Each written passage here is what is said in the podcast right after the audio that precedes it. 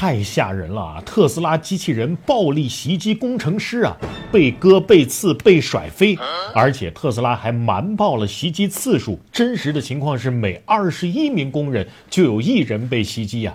其中一次，就有两名目击者看到他们的同事被一台用来抓取和移动新铸造的铝制汽车零部件的机器袭击。当时，这名工程师正在附近为两台出故障的特斯拉机器人编写软件程序。结果，该机器人突然压住他，然后将金属爪伸向这名工程师的背部和手臂，并且在工厂的地面上留下了一道血迹。这一事件给这位受害者的左手留下了一个开放性的伤口。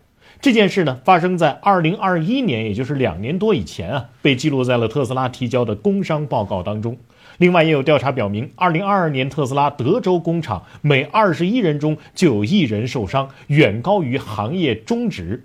但是，早在二零一七年到二零一九年间，特斯拉几乎所有的部件生产都实现了百分之七十五的自动化了。按理说，自动化程度越高，人工操作越少，工伤率应该越低才对呀？为什么特斯拉的工伤率反而更高了呢？叫我说这件事儿啊！我们首先千万不要从直观意义上去理解“机器人袭击人类”这种耸人听闻的标题。屁的机器人，它本质上就是一个自动化程度比较高的机器而已。所有的操作都是按照编写好的程序来的。之所以失控或者是造成事故，要么是程序上出了 bug，要么是操作上不符合规范。本质上跟机床伤人啊、电锯伤人啊是一样的。因为我呀啊，我爸妈都是工厂的工人，所以从小呢，我就是在工厂长大的。你能说这个机床啊、电锯啊这些机器是在袭击人类吗？现在好像套上了一个人工智能的概念，这些机器就有自己的思想了。大家可以搜一下人工智障的搞笑视频。我估计特斯拉的机器人啊，他们伤人跟这些人工智障伤人本质上啊差不多。再说，为什么自动化程度越高，人工操作越少，工伤率反而越高了呢？哎，你不要把这些自动化的机器或者是机器人的重点放在自动化上，或者是人工智能上，而是要把它们看作一批新研发的机器。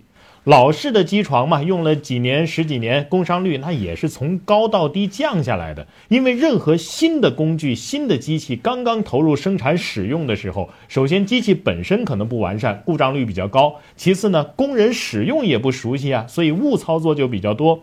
另外，制度啊、流程啊各方面都不规范，很多可能会产生事故的情况呢，没有考虑到，没有写到操作规范或者是制度流程当中。当然，培训各方面啊也不完善。随着时实践经验越来越多，发现的问题、改善的问题越来越多，那么机器、工人、制度三个方面都越来越完善了，工伤率自然就降下来了。而这几年啊，刚刚投入使用的所谓的人工智能机器，它本质上也是一批新的机器，那么也会面临制度流程啊、工人熟悉程度啊、啊机器本身的 bug 呀等等这些问题，所以工伤率高啊也是正常的。而且自动化程度高呢，意味着工人的数量是不是大幅减少了？过去一个工厂可能有几百上千号人那么有一个人受伤呢，工伤率就是几百上千分之一。现在的自动化工厂，有的工厂啊，它就两个人，那有一个人受伤，是不是工伤率就是百分之五十了？好，第三个问题，特斯拉为啥要瞒报呢？我看报道说呀，是为了获得更好的税务优惠，这是一方面，但是我觉得更多的呀，还是为了品牌形象。你特斯拉一直引以为傲的就是人工智能，结果你这么多机器人伤人的事件发生，那消费者肯定就会对特斯拉的技术不信任嘛？万一我买的这个车也像你工厂的机器人一样失控怎么办呢？或者说以后你们不是要出猫女吗？我把猫女买回家，那猫女袭击我怎么办呢？